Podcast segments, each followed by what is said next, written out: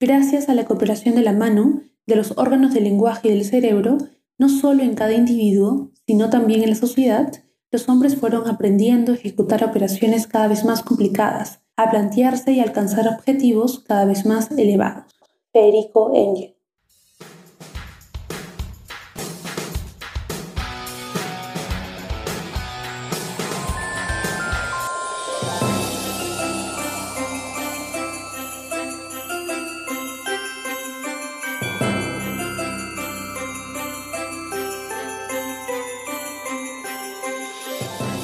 Toda nuestra comunidad oyente del podcast Taos al Día.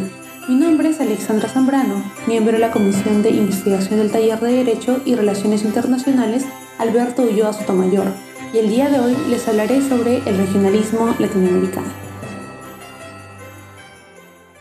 En los episodios 8, 16 y 25 efectuamos aproximaciones acerca de la política exterior, diferenciándose de la política internacional y profundizando en el desarrollo de las teorías del realismo e idealismo de las relaciones internacionales.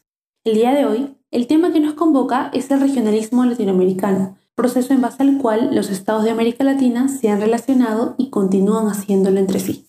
El regionalismo o interacción regional, que según argumentos de organismos internacionales como el Banco Interamericano del Desarrollo o la Comisión Económica para América Latina, son esencialmente lo mismo, se definen como el proyecto político de la regionalización, lo que Lerman denomina como los proyectos políticos que surgen de la interacción entre actores gubernamentales, estatales, o actores no gubernamentales, estatales y transnacionales. O, de acuerdo a Mitterman, se entienden como una nueva forma de organización económica o política. Entonces, el regionalismo constituye una herramienta política que permite la inserción de los países en la economía mundial.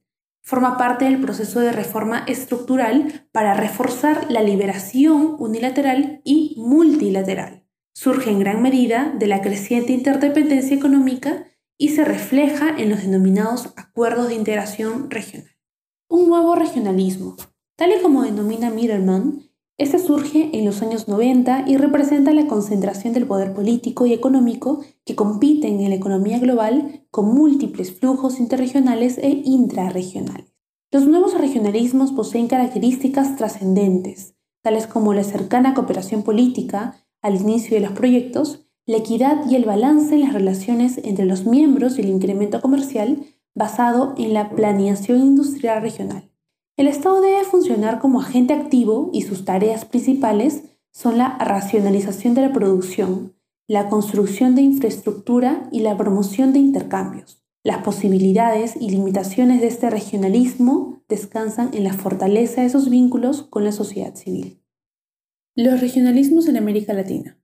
Durante el siglo XX, los proyectos de integración regional o regionalismos en América Latina encontraron su origen en motivos económicos y políticos.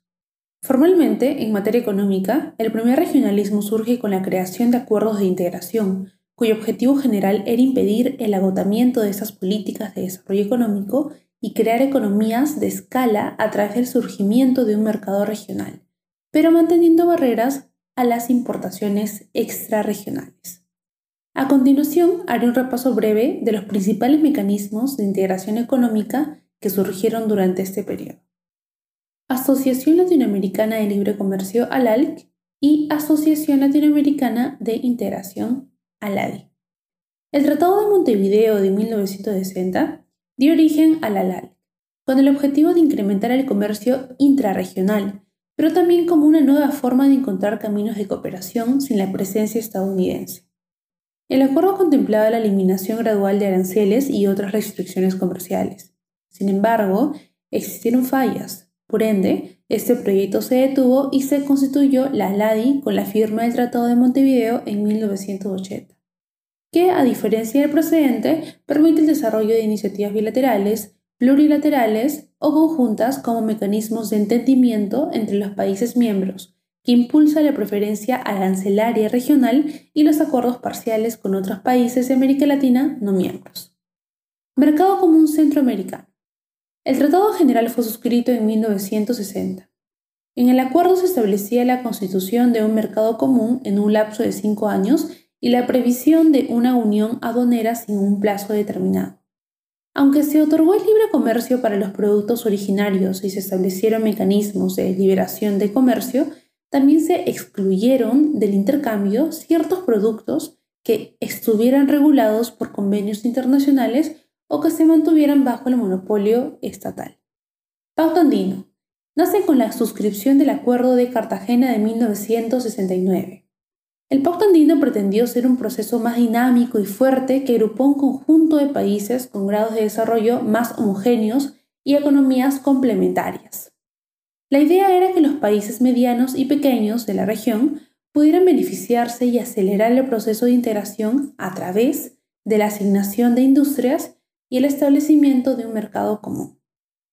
Por otro lado, la segunda generación de los procesos de integración regional en América Latina abarca una agenda política más extensa, que, como sostiene Kaller, va más allá de los acuerdos de libre comercio y de las uniones aduaneras e incluye temas tales como los regímenes de inversión, el comercio de servicios y una amplia variedad de cuestiones no fronterizas que pueden afectar los intercambios transfronterizos. Hacemos referencia a que las políticas ambientales y laborales se vuelven parte de la nueva agenda regional. Por lo tanto, esta segunda generación es la que se vincula al nuevo regionalismo, dentro de los cuales podemos encontrar mecanismos de integración, tales como el Mercosur o la Comunidad Sudamericana de Naciones, que actualmente son espacios de los cuales los estados esperan obtener ventajas de intercambio con el resto de actores y que, consecuentemente, contribuyan a su progreso interior en base a la implementación de políticas comunes que disminuyan la simetría y promuevan la cohesión social y territorial. De lo explicado, resaltamos la importancia que implica el conocimiento del primer regionalismo latinoamericano, puesto que referidos procesos de interacción constituyen las bases para el entendimiento de los bloques económicos que se encuentran actualmente forjando los cimientos del futuro de los estados de América Latina. Esperamos que hayan disfrutado del tema desarrollado. Extendemos nuestros agradecimientos por haber llegado hasta este punto del episodio y si lo disfrutaron, nos ayudarían bastante comentando y compartiendo nuestro contenido en sus redes sociales. No se olviden seguirnos para que no se pierdan los nuevos capítulos y secciones. También generamos contenido en nuestras redes sociales. Encuéntranos en Facebook, LinkedIn, Twitter como Taos UNMSM y en Instagram encuéntranos como Gaceta Internacional. Les deseamos un buen fin de semana y esto fue Taos al Día. Muchas gracias.